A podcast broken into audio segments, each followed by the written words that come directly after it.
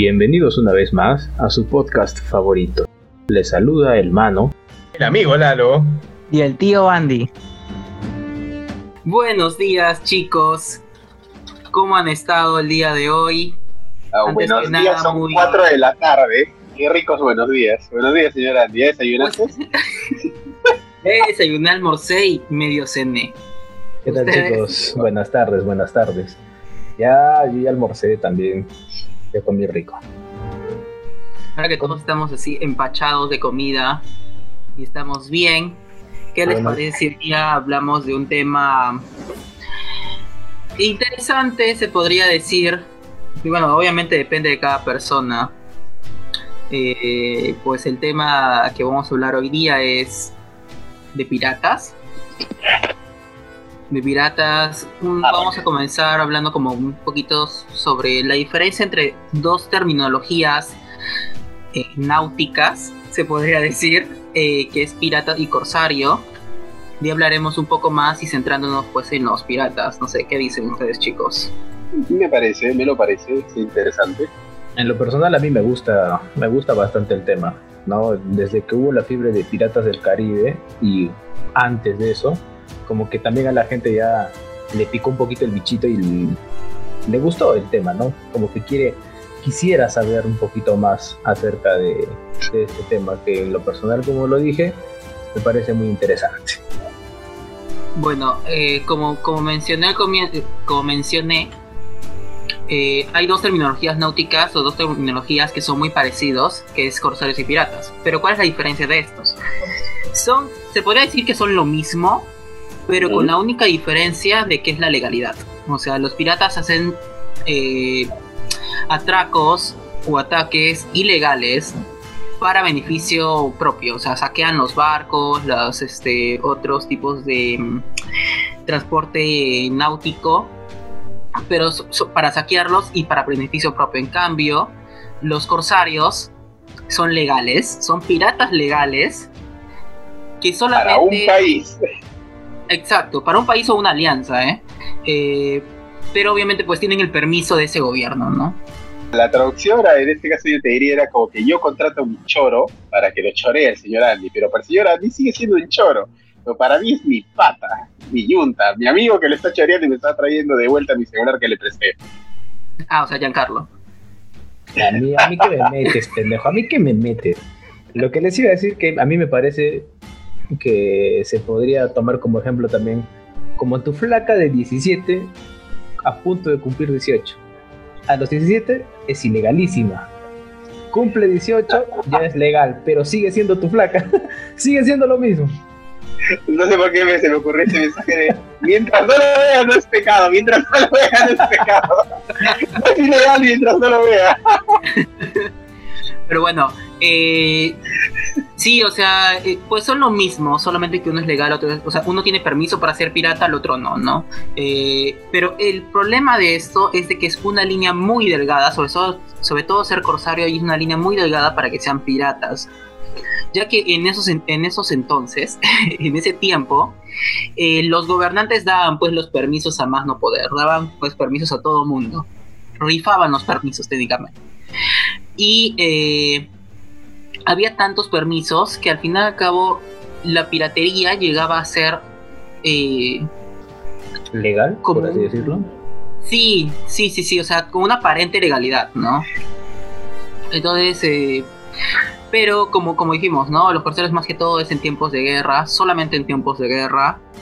y era sobre todo porque se, se quería em, ¿cómo se llama?, debilitar a la nación enemiga. ¿Y cómo los debilitaban? Pues eh, saqueando los barcos eh, mercantiles, o saqueando los barcos de poner... a otra, Claro, pero a modo de poner en contexto a nuestros escuchas, es más o menos la época de la Edad Moderna. Eh, el problema era que prácticamente España y Portugal se dividieron en medio mundo, ¿no? Con una bendición papal, con el Tratado de Tordesillas, y dejaron afuera a Inglaterra y a Francia, que eran también los otros grandes o sea, los otros países fuertes en cuanto a poderío naval Claro, poderío naval, sí. Entonces Inglaterra y Francia, a modo de represalia, comienza a dar estos títulos de corse para tener corsarios y que ataquen pues los buques españoles y los buques eh, portugueses para recuperar las riquezas que ellos se estaban llevando del Nuevo Mundo, entre comillas, ¿no? Algo que podemos eh, rescatar de ahí, o bueno, como que tomar como referencia, es, todos han visto, seguramente, eh, la película de Piratas del Caribe 4, si no me equivoco. Creo que es la 4. La, la de Capitán Salazar. Sí. No, no, no, Salazar no, es con, con Barba Negra. Ah, Edward Sí. sí, sí, sí. En esa película, si se acuerdan, Barbosa tenía una patente de corsario, si no me equivoco. Ah, sí. Y, una peluca bien bonita. Exacto, trabajaba para la corona inglesa, en contra de los intereses de la corona española. Entonces, más o menos pueden dar ese tipo de contexto, relacionarlo por ese lado. O sea, la corona era la que podía contratar a estos piratas bajo una patente de corsario o, no sé, este, tomarlos pues como corsarios y hacer que trabajen para ellos, no solo cuando están en guerra, sino también por ciertos intereses, ¿no? Obviamente en la película el interés era eh, la fuente de la juventud, etcétera. Obviamente esas cosas creo yo, no, estoy seguro, eh, no, no sé muy bien en cuanto a historia de esa, por esa parte. Creo que en la realidad no, no pasó eso, pero sí. No, no creo que se hayan peleado. Pero, tiene, pero tiene algo, tiene algo de verdad. Eh, si se acuerdan en esa misma película, eh, los, ¿qué? Los, los franceses, no, los franceses eran... Los españoles. Españoles Los españoles, sí, los, los españoles, eh, cuando encontraron la fuente, decían pues por la reina y por el cristianismo y todo eso. Entonces, esa es la parte de verdad. O sea, los corsarios comenzaron también por una guerra este, religiosa entre cristianos y islámicos es que siempre hay que entender que España estaba pegado de alma a lo que viene a ser la Iglesia Católica Cristiana, siempre pegados al Vaticano. Y por el otro lado, los ingleses estaban pegados, eran medio rebeldes, querían tener sus propios beneficios. Eso ya hablaremos en otro podcast a profundidad, pero por así decirlo, no estaban tan pegados, tenían sus momentos de locura en los que ellos querían vivir bajo sus propias normas, ¿no? Exacto, es, es por eso, haciendo un pequeño paréntesis, que de Inglaterra fueron muchas personas cristianas las que no soportaban este tipo de, conductas de la mayor cantidad de la población inglesa, las que se fueron al Nuevo Mundo, pues las que empezaron a colonizar lo que ahora conocemos como Estados Unidos. Por eso es que Estados Unidos también es una sociedad fuertemente cristiana. Obviamente hicieron un trabajo fantástico con la población y fueron amistosos, amigables, se trataron como seres humanos. Eso también. Pero bueno, chicos, ya no nos salgamos del curso. Entonces, este, ¿ustedes cómo creen que se originó esto de la piratería? O sea, yo creo que en algún momento, no sé, algún eh, marinero mercante se vio en la necesidad de robar, tal vez, no sé, y ahí pues empezó a originarse esto, ¿no? Vio que era... Según algunos orígenes, yo diría que comienza en el siglo V, sí, hermano. Yo diría que en el siglo V con los griegos, eh, porque entre los griegos eh, se, saqueaban entre ellos, habían piratas, y es la historia prácticamente de Jason y los argonautas, ellos eran piratas, iban y buscaban tesoros, la vida en el mar, eh, Simba del marino, cosas así, ¿no? Historias de, de epopeyas en las que un grupo de marinos iba por el mundo a buscar tesoros, no estaban pegados a un a un gobierno, gran, gran parte del ejército, pero tenían su propia forma de, actuar. ¿no? Claro, eh, como dice Lalo, es, es que son eh, ¿qué términos em, más actuales, ¿no? O sea, antes no se decía piratería, tenía otro nombre en esas eh, en, la, edad antigua, ¿no? Pero también sabemos de que existía en Grecia en Egipto, en Roma, después pasó a la Edad Media, los vikingos se podría decir que también eran piratas. Ah, claro.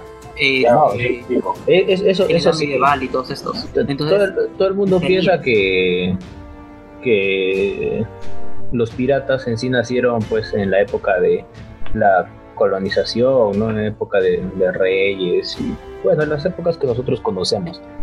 Pero en realidad pues nacieron desde mucho antes. Ejemplo claro está, como ya dijeron los griegos, y el más claro para mí eso de los vikingos también, ¿no? que para mí tenían otro tipo de piratería, o no siempre asaltaban a otros barcos, sino que hacían ataques en tierra. Bueno, o sea, y el bote, bajaban, mataban, subían. Saqueaban y chao. Ese es otro tipo de piratería también. Si no estoy mal, los vikingos asolaron las costas de lo que era Gran Bretaña, lo que era Reino Unido, desde el 790 hasta el 840, si no estoy mal. Creo que cada dos años iban y, se bajaban a hacerlos basura, ataques eh, relámpago, lo que es guerra de guerrillas. Bajaban, mataban, subían. Ahí está la inspiración de Hitler, papá. La inspiración de Hitler. No, aparte, acuérdate, para los vikingos era una dicha morir peleando, era ganarse un puesto al lado de Odín para el día de En el Valhalla. Ajá. En lugar de Valhalla. Ya, ya después de este origen que, eh, que, bueno, en ese entonces como, como dije no se llamaba piratería, pero ya viendo una retrospectiva en, en esta actualidad, sí es pues una piratería. De ahí pasaron a un poco a a, las épocas donde todo el mundo conoce, que todo el mundo conoce, ¿no? Que es la, edad moderna, donde fue la edad de oro de la piratería. es porque ya había pues rutas comerciales mejor establecidas y tenías fue eh, dos, dos, por así decirlo, monedas de oro que podías encontrar. La gente que llevaba las especias, y eh, las riquezas que llegaban de África y la gente que traía también sus riquezas del Nuevo Mundo. Entonces tenías dos lugares que por donde lo veas, barco que saques, que sea comerciante, barco en el que te corras, vas a conseguir maravillas, no importa qué, barco saques. Se puede decir que el flujo de piratas era más que todo eh, en el Atlántico, ¿no? Asolando costas de África y el Nuevo Mundo, básicamente. La mayor parte. Y, además es algo que, dijo Lalo, que es lo del nuevo mundo. O sea, el descubrimiento del nuevo mundo trajo mucha piratería. Fue una de las cumbres de la piratería. Porque todo lo, todo la riqueza que conseguían en el nuevo mundo, pues era saqueada y, traí, eh, y llevada a estos, em, ¿cómo se llama? Estos países que mandaban las, las excursiones, ¿no? Como Inglaterra, Francia, España. Pero cabe recalcar que no nos olvidemos que una de las bases de la piratería más antiguas estaba en la isla de Madagascar, y era el que controlaba el comercio de Asia e India. O sea, si bien las riquezas del Nuevo Mundo eran más atractivas, tener una base ahí era como un seguro, o sea, no importaba si en el Nuevo Mundo, acordémonos que en el Nuevo Mundo los españoles tenían poderío militar y una fuerza armada enorme, pues comenzaron a invertir más en proteger sus propios rutas comerciales que tratar de volver a la India comenzaron a proteger sus barcos, porque ellos no, casi no contrataban corsarios, era más que todo mejorar su propia marina y estar listos en caso de que vinieran a robarles. Y sobre todo como era, como era una pelea bélica, se podría decir, sí, ¿no? Bélica. Claro, pues, piratas. Ahí corría sangre, pólvora y balas, papito. Exacto, entre los propios este, piratas, pero más que todo eh, los piratas contra las eh, ¿cómo se llama? contra las fuerzas navales exacto contra las fuerzas navales y muy pocos saben no muchos saben de que o sea existía un tipo de banco pirata o sea eh, había de lo que los piratas agarraban y tenían su guardadito o sea guardaban pan para mayo cuando era, o sea, sacaban, literal, o sea, agarraban un porcentaje, cada pirata agarraba un porcentaje de lo que saqueaban y todo, y lo, y lo depositaban, digamos, en el banco, ¿no? O sea, tenían un fondo, un fondo central. Y que después lo, lo, exacto, y lo utilizaban después para las lesiones de la tripulación y toda la cosa. Aquí cabe recalcar dos cosas que quería decir. Es de la época en que más eh, piratas emblemáticos se tiene. Barba Negra, Barba Roja, Capitán Abe y el Capitán Kit. Y no hay que olvidar que mucho de lo que era la piratería, o sea, los ataques entre naciones, también era de parte de los musulmanes versus los católicos, porque justo en ese tiempo también recorrió un poco de la rivalidad de clero. O sea, los barcos católicos, que eran los de España, iban y decían, ah, nosotros somos santos que estamos llevando las riquezas a, Europa para dárselas al Vaticano o una nota así, o llegarlas a llevar a, a España. Y por el otro lado estaban los...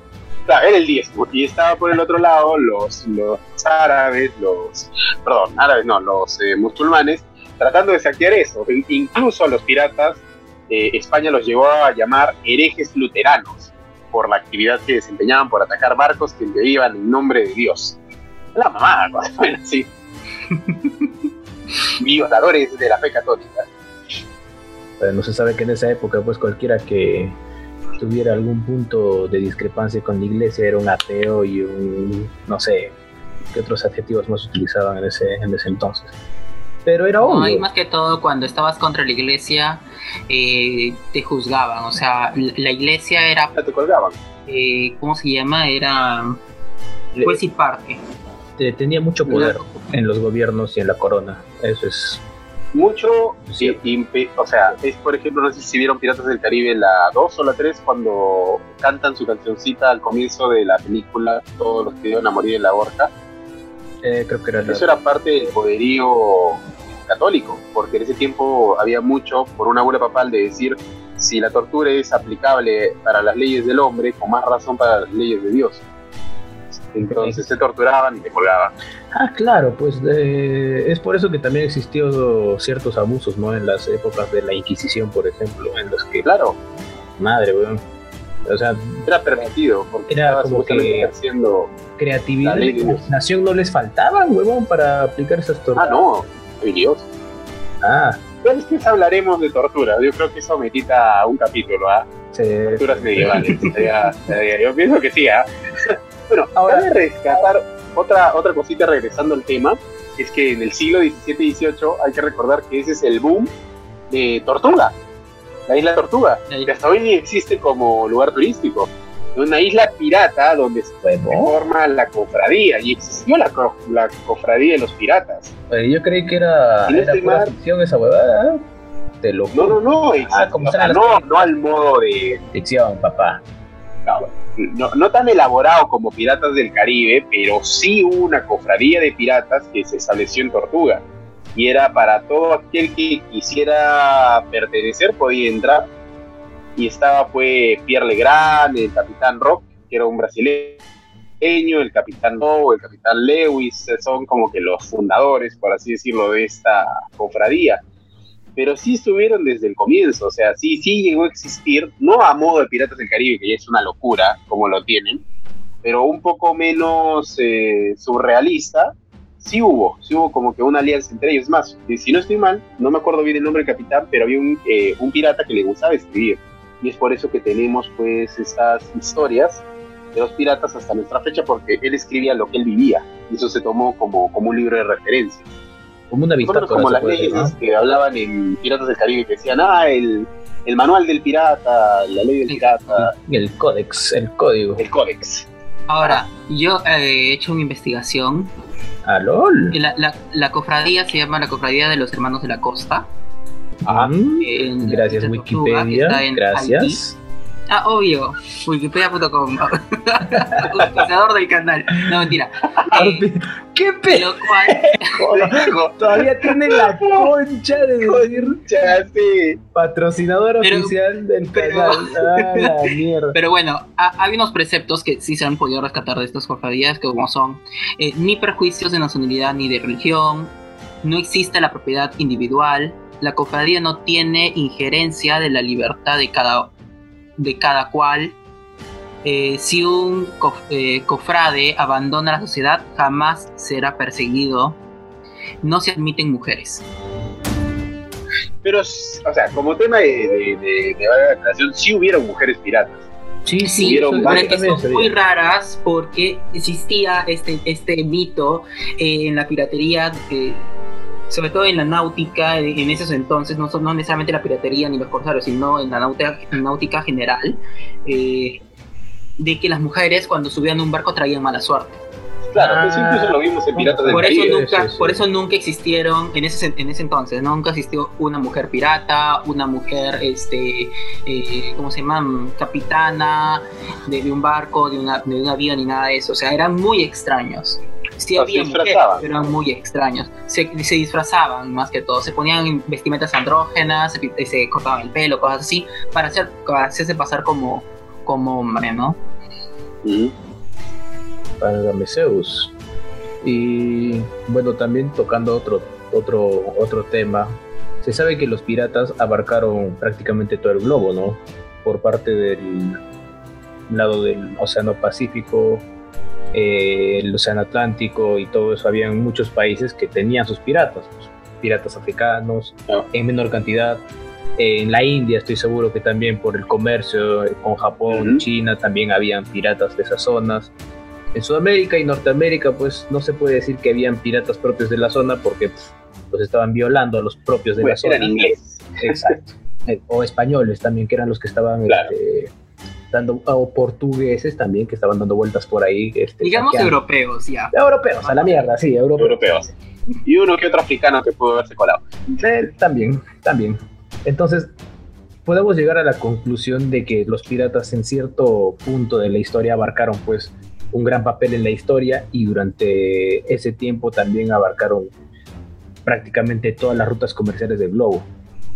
Pero entre Pero también esos ataques constantes causaron su muerte, causaron el deterioro, por así decirlo, porque Felipe II sí se eh, era el rey de España en ese tiempo, sí se encabronó, porque cada vez que llegaba un bote, como no le mandaba protección al inicio, pues no llegaba con, ni llegaba el bote, era ¿qué pasó? Lo hundieron y los piratas se llevaron todo. Ah. No, es, es más, a veces ni siquiera hundían el barco, o sea, veían que el barco era un barco, por ejemplo, un, buque de guerra o algo poderoso, no iban a reventarlo a cañonazos, sino simplemente lo, ¿cómo se dice? Cuando lo abordaban, ajá, o sea, se metían con el otro barco, lo abordaban y les quitaban el barco.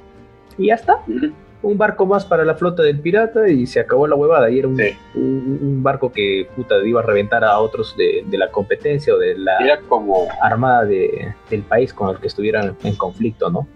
Viendo un poco el tema, por ejemplo, Piratas del Caribe, ahí está fue el mito del venganza de la reina Ana, que era el barco Barba Negra de Edward Teach, que supuestamente era un barco eh, militar del, de la brigada inglesa, de, las fuerzas inglesas, y bueno, Barba Negra fue, lo tomó y se lo quedó lo volvió su barco insignia porque tenía cañones mucho mejores. Era un barco a uno, estrenado recién. Claro. y además con su con su espada mágica que controlaba el barco. Ah, venga, el pendejo con sus huevas. Pero, a ver. Podría ser un bondage solamente con la espada. Si vamos viendo este tipo de referencias y este tipo de situaciones, nos damos cuenta que hay cierto grupo de países que son los que realmente mandaban en esa época, ¿no? y creo que todos vamos a estar de acuerdo que estos países son los europeos, pues que conquistaron medio mundo prácticamente. Claro. Pero también hay que tomar en cuenta que... Dime, dime, señora, disculpe. No, no, estaba diciendo que son, son más que todo que países europeos, más que todo eran tres países europeos los que eran los primordiales en la piratería, ¿no? España, Inglaterra y Francia. Exacto. También un poquito Países Bajos, de menor medida, pero sí, este, o sea, de que tenían algún, alguna cantidad de piratas, pero... Y, pero de los que tenían una mayor cantidad de piratas y piratas representantes, piratas insignias, por ejemplo, tú dices, tú hablas de Barba Negra, creo que Barba Negra era de origen inglés, si no me equivoco. Entonces, por ese lado también vas sacando cuentas y vas diciendo, coño, mira, por ejemplo, Inglaterra tenía 20 piratas representativos, España 10, Francia otros 10. Países Bajos tenía dos o uno, creo. Portugal, puta, por ahí también va. Entonces, si vamos sacando cuentas, los países que tuvieron una mayor cantidad de aportación en cuanto a la piratería fueron claramente los ingleses y los españoles. Aún poco más que los franceses también. Hay que recordar, o sea, a mí me gusta recordar un poco el tema de que justamente por los ataques constantes, no solo era mandar más buques de guerra, sino amurallar las islas donde descansaban los barcos mercantes, donde anclaban puertos. Por ejemplo, tienes a Puerto Rico, que prácticamente la isla es un, un fucking. Es una muralla, prácticamente toda la isla está rodeada de murallas y cañones, está lista para pelear. Igual eh, Cartagena de Indias en Colombia, igual Curazao, o sea, hay muchos lugares que eran puertos de tráfico comercial y que estaban pues amurallados y cañones hasta en los canzoncillos, estaban listos para pelear en cualquier momento. Claro, porque eran los puntos más vulnerables, por así decirlo, en los que podían atacar piratas, pues y saquear todo. Ponte, si es un puerto en el que corre bastante oro, plata y demás cosas que, que los barcos mercantes pues transportaban, obviamente los piratas me iban a decir, ah, mejor este me voy a, robar aquí a, no sé, a, Perú, que no había ni merdas. Eran más vulnerables, pues, o sea, Puerto Rico. En Perú hay hay mucho el mito de que el pisco fue popularizado entre marinos y piratas, porque llegaban y a todos les vendías el destilado. Claro, pero ¿cómo te explico? No lo sé, yo, yo, yo supe de que más que todo em, la piratería en el Perú era una cuestión de un punto de descanso. Eh, digamos, acá en Hilo existe una playa que se llama Calenda Negros, ¿ya? Y hay otra playa que está cerca que se llama Puerto Inglés. Yo creo que Calenda Negros es explícito lo que hacían ahí. No, sí, o sea, venían, no eran piratas, bueno, no lo sé si es no, los, piratas, ahí, los ingleses, barcos, ingleses se iban hacia África y se, se ah, capturaban africanos para que sean esclavos. Los eh, sí eh, pero la ruta era bien pendeja ya porque esa era como que van a África y, y de ahí pasaban por Latinoamérica. Digamos pasaban por Perú es en, eh, cómo se llama encallaban no atracaban atracaban atracaban atracaban en, en el puerto un puerto que había aquí en una playa que se llama y como los como los personas de color los africanos este estaban siempre en la parte de abajo del barco o sea en el último piso inferior. Entonces es, es la parte más helada del barco. Entonces, ¿qué pasaba? Cuando, cuando atracaban, los sacaban a todos los, a todos los africanos, a, todo, a toda la gente de color, y los llevaban a, otra, una playa un poco más alejada, que no es tan lejos, pero bueno, que se llama este, para que se calienten, ¿no? O sea, los ponían bajo el sol, que se echen, se calienten, y así otra vez se puedan este, incursionar a, a Seguir con su camino prácticamente. Por, eso la playa se llama Calenta Negros, porque eso sí, calentando a, los, a, la gente, a, los negros, a los africanos, porque se morían de frío. Entonces podríamos. Para mí es un tipo de. Este, este, tipo de puertos pues son simplemente puertos de, de pasadita, o sea, llegaban, descansaban, ah, comían, se reabastecían y seguían su camino. Afuera, papá. Exacto. Entonces, por eso es que el objetivo principal de los piratas no era pues venir a saquear estas, estas, estas costas, ¿no? O costas este, similares a las de Perú, Chile, Ecuador. Se iban más... Siempre la, la, mecha ha sido en mar. La mecha con respecto del Nuevo Mundo ha sido en mar. y los puertos fuertes, que era yendo ya para puertos donde había intercambio comercial, donde bajaban ya la, las ganancias, ahí sí han habido ataques directamente eh, en pueblos, como en la película esta de Pirata del Caribe, en la 1 que se bajaron hasta el pueblito, hacerlo, hacerlo shed al pueblo para buscar ciertas cosas.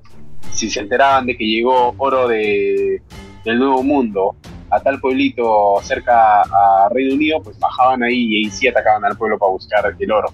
Y se subían porque era más preciado que simplemente conseguir especias o, o pieles o sea, era mucho más costoso. Ahora, eh, yo creo que ya es momento de darles nombres a estos saqueadores, ¿no? Eh, digamos, yo tengo uno que justo era una de las cosas que, estábamos mencionando sobre que las mujeres traían mala suerte, pues voy a mencionar a la mujer pirata más representativa de, la historia, que se llama Anne Bonny.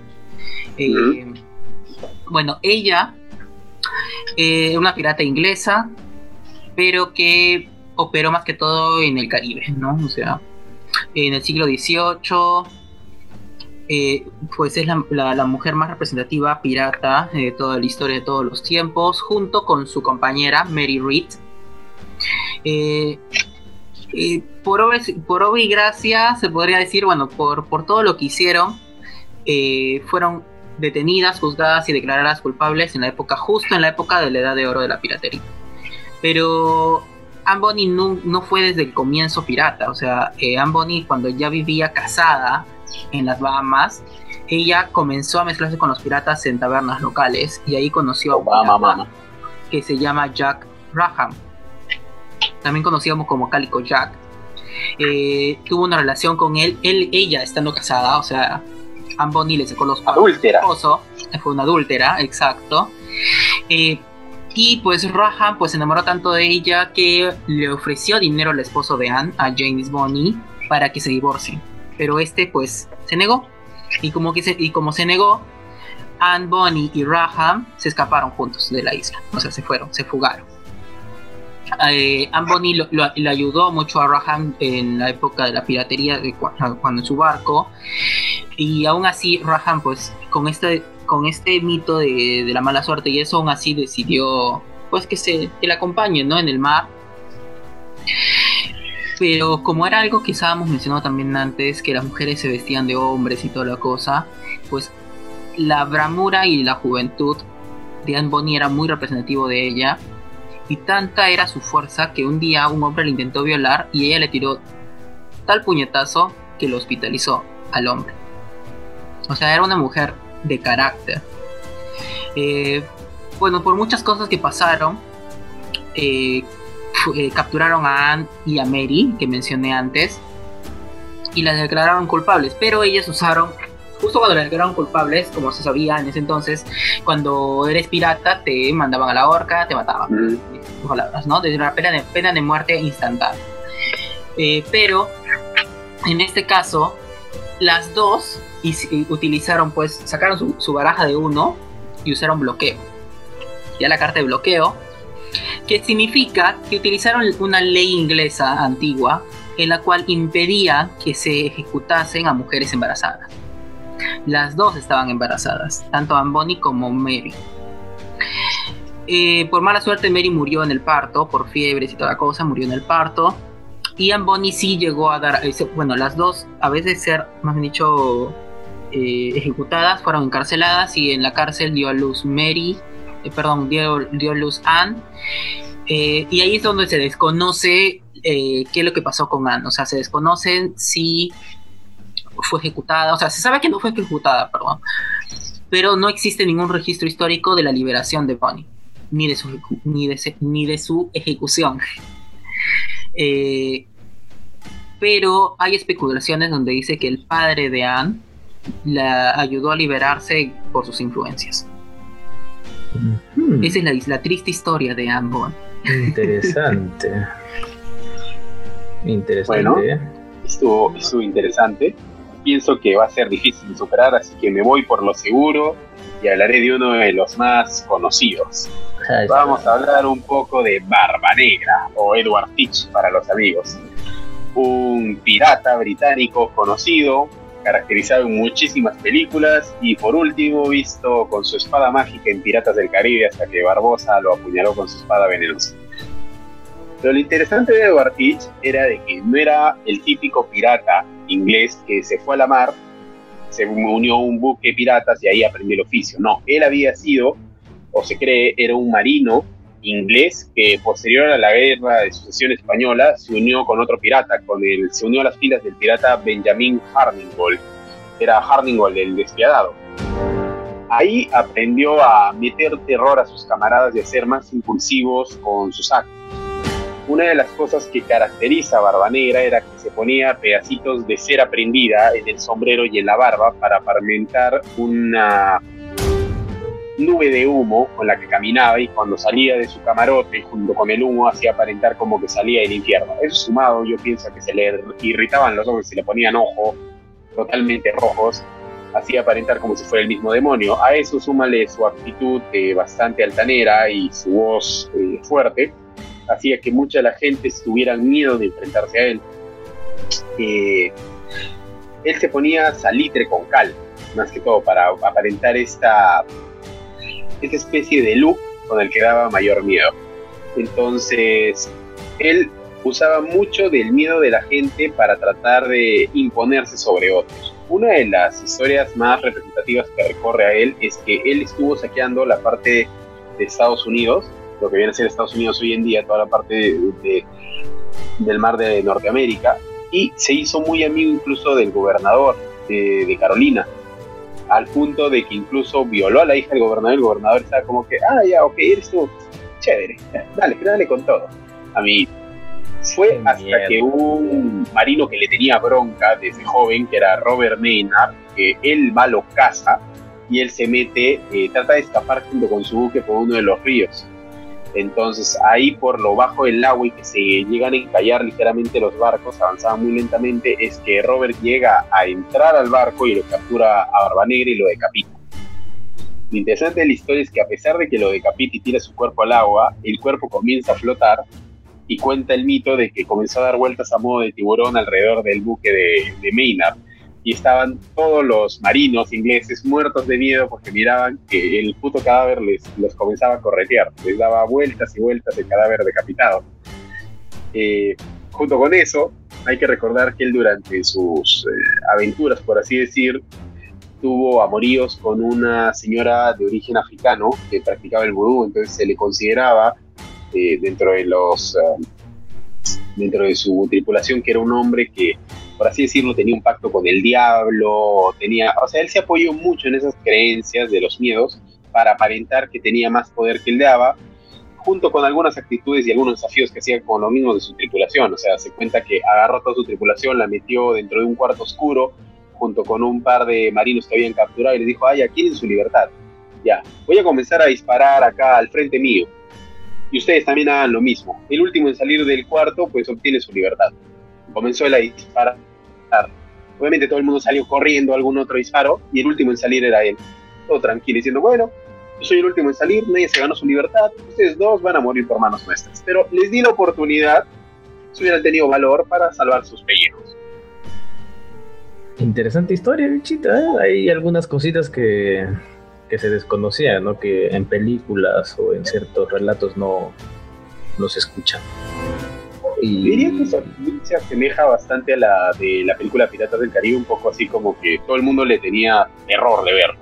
O sea, tú lo mirabas y te cagabas encima. Era más, más que todo el personaje que él creó, pues para, para poder este, hacer o llegar a intimidar a los demás. ¿no? Un pirata obviamente ya con el solo hecho de ser pirata intimida, como cualquier este, claro. delincuente, ¿no? cualquier ladrón, terrorista, qué sé yo. Pero a eso súmale algo sobrenatural, vudú, puertas del infierno, barba humeante y demás pendejadas, puta, es mierda, weón. Creo que este pirata hasta Sharingan tiene, me va a violar, mejor. Sería un buen asesor de imagen. Sí, sí, sí, sí, sí, sí, sí. Ahora, yo voy a hablarles algo cortito nada más de un pirata que es inglés también, ¿vale? Pero prácticamente él vivió toda su vida en Estados Unidos. ¿Sí? Eh, el nombre de este pirata es Edward Lowe. Bueno, sus amigos le decían de cariño Ned, como a Flanders. Y este pirata pues nació en un barro, barro, barrio pobre en, en Westminster, en Londres. Pero cuando era todavía chiquillo, o sea, era no un niño, pero era joven, este, se mudó a Estados Unidos, a Boston, Massachusetts, si no me equivoco. Después de un tiempo, pues conoció a una mujer, se casó, quería formar una familia, pero por azares del destino, pues su mujer muere. Entonces, al verse desolado y, y creer que la vida se le acabó y no sé, pues también supongo que tendría algunos problemas financieros, el hombre decide convertirse en pirata. Entonces, al volverse este al volverse pirata empieza pues a trabajar entre comillas en esa zona no entre las costas de Estados Unidos el Caribe y las Azores que no, no tengo no tengo muy bien entendido qué zona más o menos es pero supongo que está entre el Caribe y, y, lo más las costas del Caribe. Sí y las costas de, de Norteamérica entonces a este pirata se le conocía porque era un, capitán, y un pirata y un delincuente muy, como les digo, muy violento, muy este, desalmado, era, era muy cruel con, con sus prisioneros, con, con, su tripulación, o sea, era una persona que realmente infundía mucho, mucho miedo, mucho, mucho terror ya porque aparte de eso, cuando él iba pues cazando o saqueando, eh, no tomaba prisioneros. Si tenía que matar a un niño, lo mataba. Si quería matar a una mujer embarazada, también lo mataba. O sea, era un hijo de 10.000 frutas, por así decirlo. No le importaba nada. Tú le decías Parley y te decía, parléame a esta y te apuñalaba. Parley, perdón, ¿qué? Parley, ¡pah! Mierda en todo. Ah, yo no, entonces, ¡uh! Lo mata. Sí. Eh, ¿qué es que es ese espendejat? Le decía y pa, le metí un, espacio en la cara, weón. Entonces, este.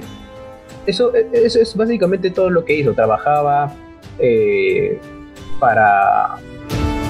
para enriquecerse mucho más, como cualquier pirata, y siempre se movía en el mar Atlántico, exactamente entre el Caribe y las costas pues, de Norteamérica.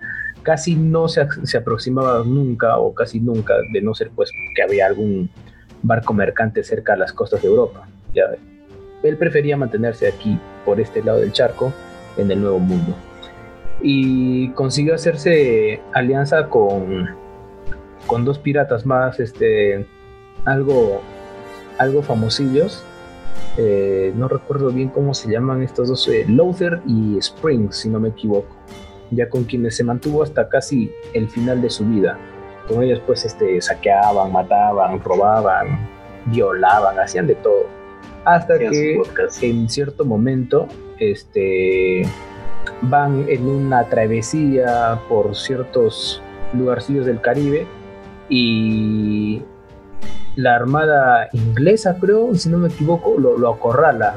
Y en ese punto no se sabe bien, según la historia, si la armada inglesa en sí fue la que lo acorraló y lo mató, o si en realidad hubo un motín en el cual pues sus camaradas Luther y Springs lo botan del barco, el huevón se va en un, en un botecito por ahí y la armada francesa lo captura y se lo lleva a Francia para, o sea, ser juzgado, pues, pero ya saben cómo es eso.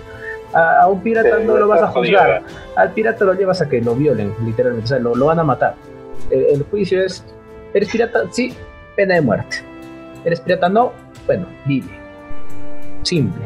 Entonces, esa parte de la historia de este pirata no está completamente eh, aclarada, por así decirlo. No se sabe ciencia cierta cuál fue la muerte que tuvo este pirata. El mito ronda en, esas dos direcciones. O se amotinaron y lo votaron para que la Armada Francesa lo capture y lo mate, o eh, simplemente murió en una batalla naval. Aunque también hay otra tercera opción en la que dicen que logró escapar del motín, pero se fue hacia las costas de Brasil, donde arribó, obviamente, al país y se quedó para vivir ahí hasta su muerte y ya no se dedicó más a la piratería. Entonces, creo que como lo que dijo Andy en su historia y que son piratas más o menos que no son tan conocidos, hay partes en las historias en las que no se sabe muy bien qué fue lo que pasó, cuál desenlace tuvo la historia o, o la vida de este pirata, ¿no? Mientras tanto, por el otro lado, como tu historia, Lalo, de un pirata mucho más reconocido, mucho más famoso, más o menos se tiene idea, una idea exacta de cómo fue que murió. Pues le dieron casa y le cortaron la mocha. Entonces, a veces pasa esto, ¿no? Que los piratas más reconocidos, más famosos, tienen una historia más concreta, mientras que los no tan conocidos tienen cierto aire de misticismo en su, en su historia, en su final. Mm. tu historia me recordó un poco a, no sé si vieron la de Lerotías, la de el adelantado don Rodrigo Díaz de Carrera. O sea, yo me quedo aquí a conquistar mi idea. Ahí se quedó en Brasil. Claro, eh, es eso, o sea, a los piratas menos conocidos es por algo, ¿no? Porque de repente se maneja mucho las especulaciones por la falta de información que se tiene. Ahora, como último, última historia, eh, así como había mencionado antes, en Perú, como se había mencionado antes, me habían dicho, en Perú no había piratas peruanos de por sí, pero sí eran piratas, o bueno, o sí, se pueden piratas de afuera, pero que pasaban por Perú o tenían algo que ver con Perú. Bueno, existe uno. Estaban dando vueltas ahí como cuervos. Exacto. Había uno que se llama Mateo eh, Maineri, que es un corsario slash pirata. ¿Por qué? Porque bueno, este personaje fue un mercader primero de origen genovés que operaba entre Callao y Guayaquil. O sea, su ruta mercantil era Callao, Guayaquil, Guayaquil, Callao nada más. Pero este pasó a la historia como un corsario de servicio al servicio del virreinato del Perú. Y se convirtió también en el último pirata del Pacífico. Entonces, ¿qué pasó? Él, él, fue, él fue el capitán de un navío que se llamaba General Quintanilla, eh, el cual realizó largas trayectorias capturando presas en las costas de Chile, Colombia, Guatemala y Perú. Eh, este pirata, bueno, este eh, corsario eh, dirigió también capturas y desmantelamientos de un importante número de naves, sobre todo norteamericanas, inglesas y francesas. En, en, en 1981, 1821, perdón. Pero como yo había mencionado. yo dije, que está los. Eh, Malasia, 1821, pero como yo había mencionado antes cuando dije la diferencia entre corsario y pirata, es una, es una línea muy delgada. Entonces él las pasó, pasó esta línea delgada. O sea, él tenía el permiso del virreinato del Perú, por ende, de, de España para ser corsario. Pero él atacó navíos, como mencioné, de Norteamérica, eh, en Inglaterra y Francia, el cual estos navíos eran neutrales. Y como eran navíos neutrales, estaban fuera de las licencias de la actividad corsaria, o sea, no podían atacar navíos neutrales, solamente podían atacar navíos este, este enemigos. Entonces, al, hacer esto, él ya se convirtió en algo ilegal, entonces por ende se convirtió en pirata. Y es como así de que eh, Estados Unidos mandó a, eh, naves para atacar a esta, embarcación, no tuvieron éxito, eh, un pirata francés eh, Villard sí llegó a, capturar a este navío, al, ¿cómo se llama? Al general Quintanilla, que se llamaba así el navío. ¿Y qué hizo? Entregó a toda la tripulación a Chile. Entregó a toda la tripulación a Chile. Este. Y se negó tajantemente a entregar al capitán, o sea, eh, a entregar a, a Mateo Maineri porque él ya estaba, más bien dicho, él iba a ser eh, acusado de piratería, entonces tenía que pasar esta acusación en Francia. Entonces, ¿qué pasó? Eh, lo entregaron a otro comandante de la división naval francesa, que lo llevó a Francia, lo juzgaron y lo ejecutaron en 1824. Entonces estamos viendo de que este Mateo Maineri eh, comenzó como mercader, se convirtió en corsario y pues por esta línea delgada entre eh, corsario y, pirata se convirtió en pirata porque fue, hizo acciones ilegales. le pasó el efecto Anakin Skywalker. Te convertiste en aquello que juraste destruir. Muy mal, bichita, muy mal. Exacto. Y es y, y, esto está, esto está en, las crónicas peruanas, ¿no? Las crónicas de Narnia. Como, dije, o sea, este personaje. Este, este, caso es la vicuña, el álamo. Pendejo.